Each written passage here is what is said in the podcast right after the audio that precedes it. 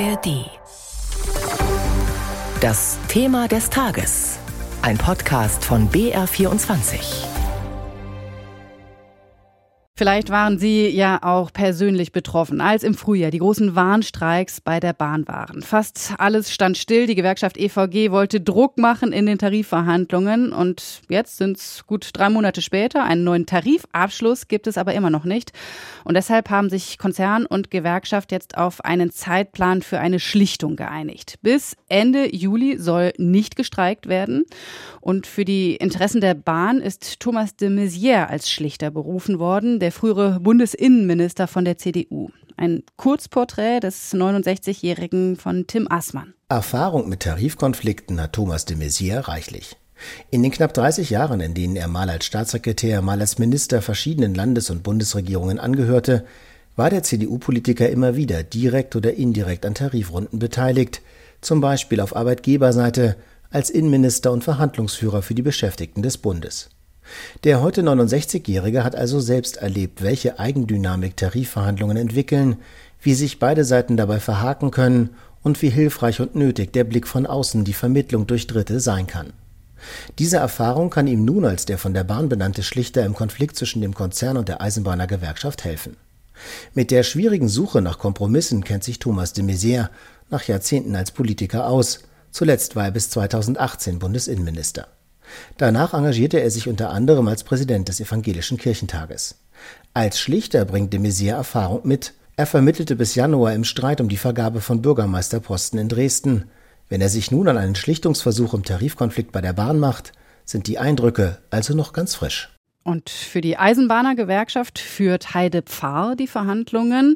Lars Hofmann stellt die 78-jährige Arbeitsrechtlerin und ehemalige Landespolitikerin vor. Heide Pfarr hat in ihrer Karriere gelernt, sich durchzusetzen und Gegenwind auszuhalten.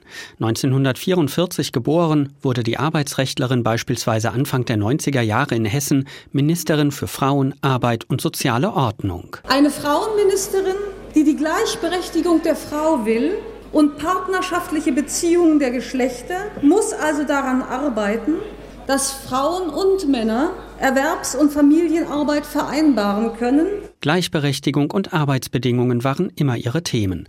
Das dürfte dafür gesorgt haben, dass die Eisenbahn- und Verkehrsgewerkschaft EVG sie als Schlichterin ausgewählt hat. Auch, dass sie 16 Jahre lang bis 2011 das Wirtschafts- und Sozialwissenschaftliche Institut der gewerkschaftsnahen Hans-Böckler-Stiftung geleitet hat.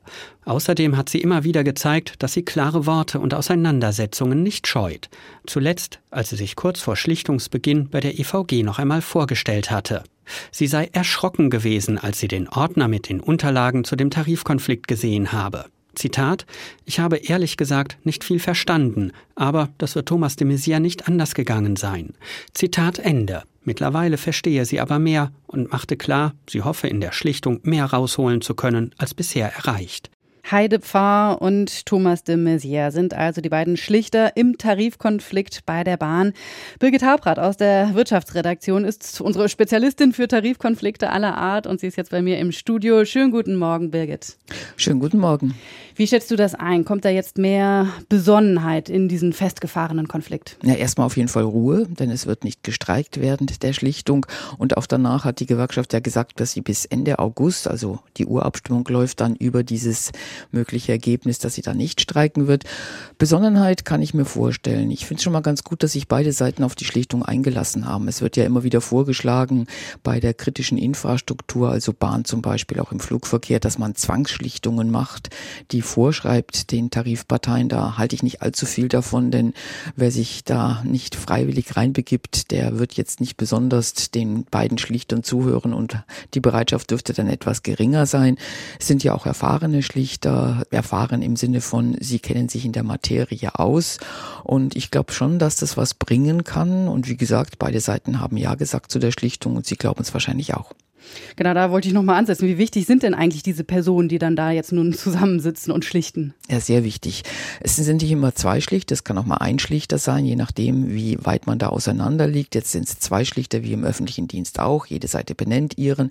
Das garantiert schon mal, dass sie Vertrauen haben in den Schlichter. Wenn es nur einer ist, dann heißt es ja, naja, auf welche Seite schlägt er sich denn? Und ich kann mich noch lebhaft erinnern an einen Tarifkonflikt in der Druckindustrie, der war sehr beeindruckend. Da saßen wir Journalisten vor den Türen und es tat sich überhaupt nichts in der Schlichtung. Es kamen immer Leute mit einem verdüsterten Miene heraus und dann ging der Schlichter wieder rein und dann wurde es ganz laut, also hörbar für uns draußen hat er geschrien im Saal und dann, ich glaube, zehn Minuten später hatten wir die Schlichtung. Das war eine Persönlichkeit, die sich einfach durchgesetzt hat und der es dann irgendwann gereicht hat. Die beiden, nehme ich an, sind jetzt etwas besonderer. Sie müssen ja auch gemeinsam einen Schlichterspruch dann finden und wir haben schon gehört, so wie sie die Materie kennen, könnte ich mir vorstellen, dass oder ihnen das zutrauen, ob die Mitglieder dann vor allen Dingen der Gewerkschaft dieses Ergebnis annehmen. Das steht auf einem ganz anderen Blatt. Ja, schauen wir mal auf die Knackpunkte. Worauf kommt es denn bei diesem Konflikt aus Sicht der Bahn an? Ja, die Bahn, ich glaube, der Bahn ist wichtig, dass dieser Tarifkonflikt jetzt beendet wird. Die hat jetzt so viele Baustellen inzwischen, dass sie diese Baustelle jetzt gerne mal beenden würde. Aber es darf nicht allzu teuer sein, denn der Konzern verdient ja nicht gerade üppig, wissen wir ja. Bei der Gewerkschaft auf der anderen Seite ist wichtig, dass sie ein Ergebnis erzielt, das die Mitglieder auch mittragen. Da ist sie ja mal gestartet mit 650 Euro, mindestens 12 Prozent.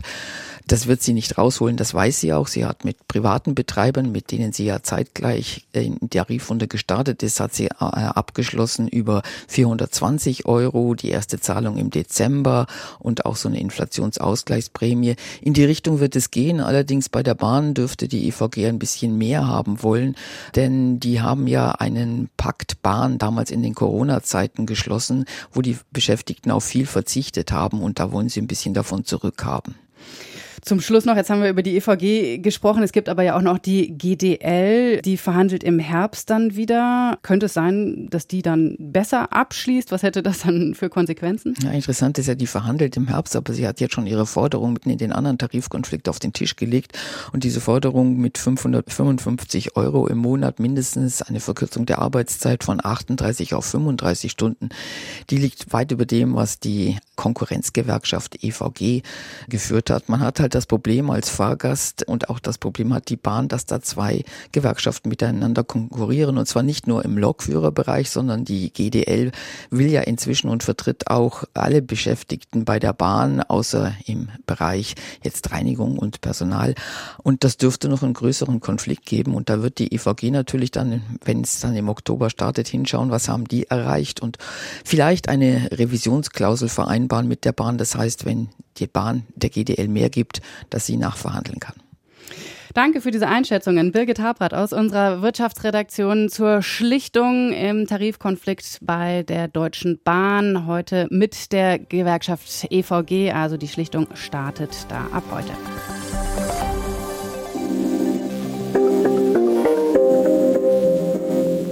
Dreimal besser.